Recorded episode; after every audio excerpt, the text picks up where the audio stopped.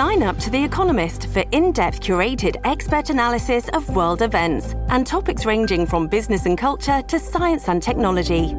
You'll get the weekly digital edition, online only articles, curated newsletters on politics, the markets, science, culture, and China, and full access to The Economist Podcast Plus.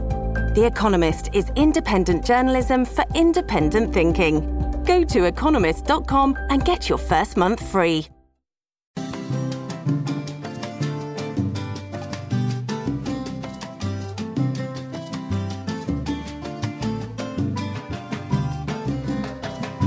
Señoras y señores, buenos días, buenas tardes y buenas noches. Bienvenidos a Críticas con Café. Me dicen los muchachos que me están viendo más, eh, más, gordito. ¿Ah? O es la camisa que está un poco gruesa. Bueno, pero sí, a ver si, si, si me ayudan a ver, a- así como hacen ustedes, a verme figurín. Vaya pues, ¿qué tal están? Es un placer saludarlos en Críticas con Café, directamente desde la capital de la República de Honduras, Tegucigalpa, y con Mayabuela, listos para compartir con ustedes lo que sucede en Honduras y en el mundo. Indudablemente que el mundo está de luto por la muerte de la reina Isabel II, que murió a los 96 años este jueves. Falleció en el castillo de Balmoral, en Escocia, después de que sus médicos expresaran preocupación por su salud. Adelantábamos aquí que eh, los listones, el color y el traje de los periodistas de la BBC eh, estaban comunicándole al mundo que había pasado y que había acontecido, que se había registrado ese suceso que lógicamente eh, enluta al mundo. Con ella termina un reinado de 70 años que abarcó varias generaciones y la convirtió en un faro de estabilidad.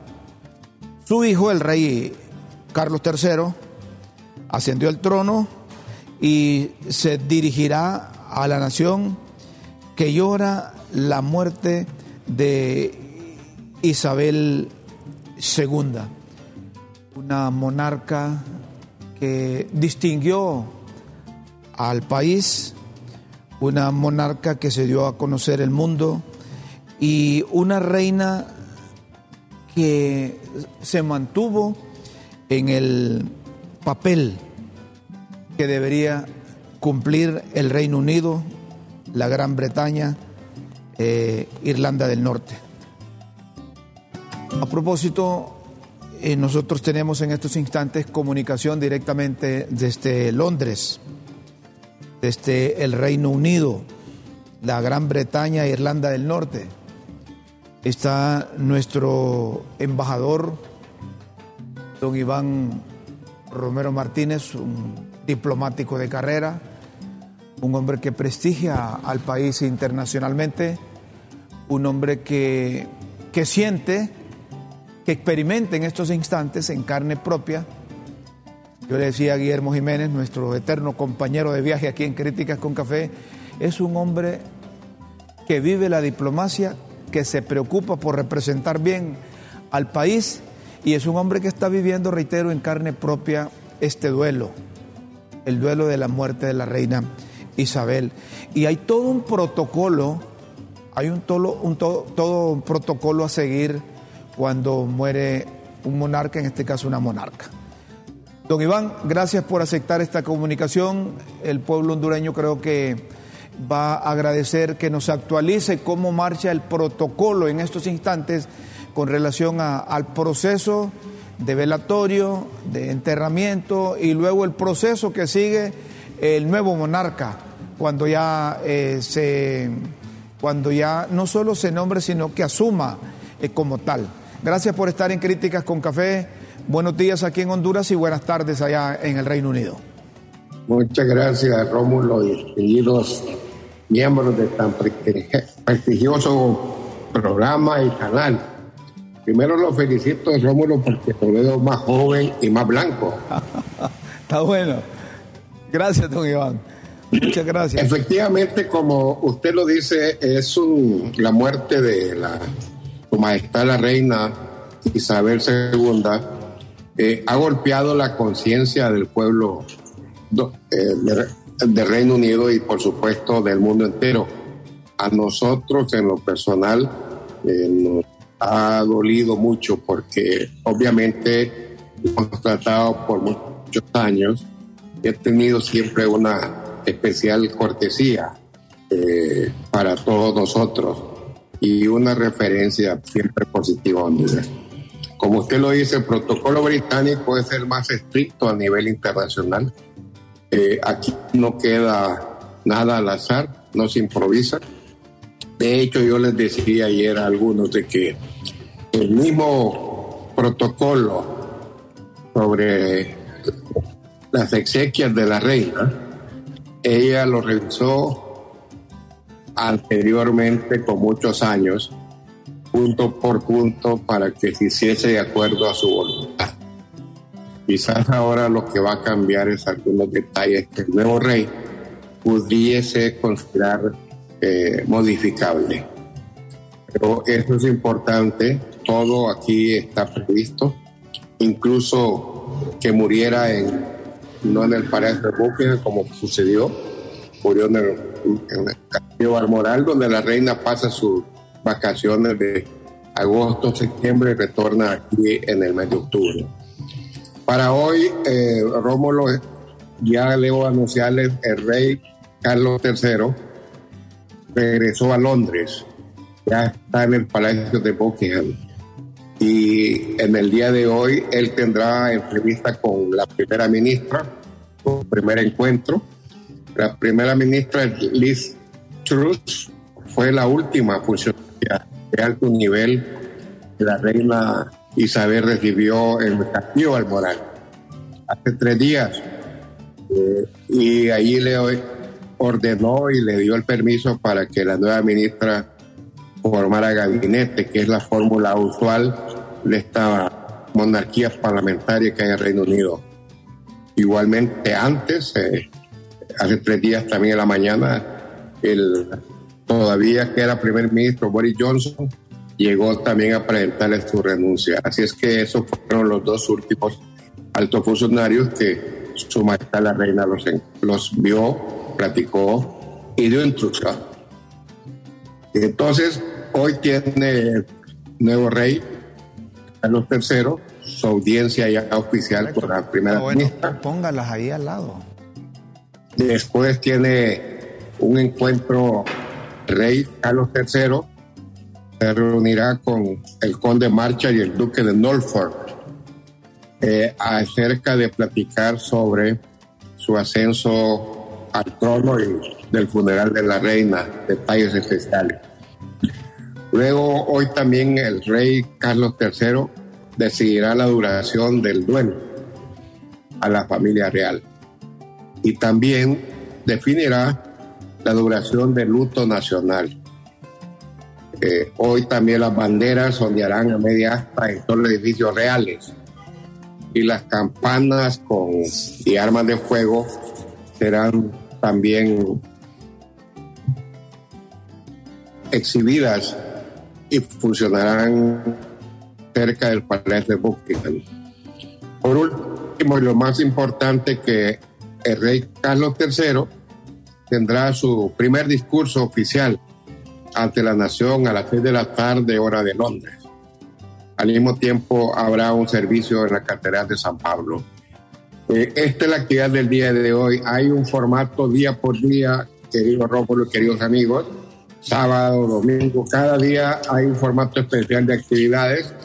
De acuerdo con el formato que hay, se prevé que el lunes 19 de septiembre sea 19, lunes 19 de septiembre fue el funeral de su majestad la reina. Eso es más o menos el procedimiento que hay establecido hasta ahora. Eh, obviamente podría ser algún cambio de última hora, pero este es el esquema de los 12 días que durará el proceso de eh, de su majestad la reina, querido Rómulo. Eh, en estos instantes estamos compartiendo a, la vez, eh, eh, déjenos las imágenes ahí del rey Carlos III, que precisamente está llegando a Buckingham y que está teniendo esa relación, sí. y que está, está, está, teniendo esa relación cercana con, con la población que, está guardando un luto por la muerte de, la reina Isabel II.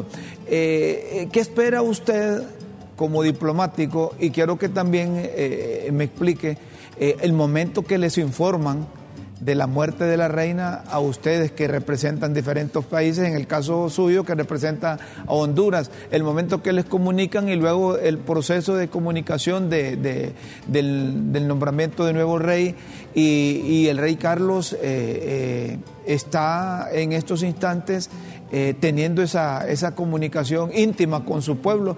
Así va a ser el reinado del el rey Carlos III, don Iván.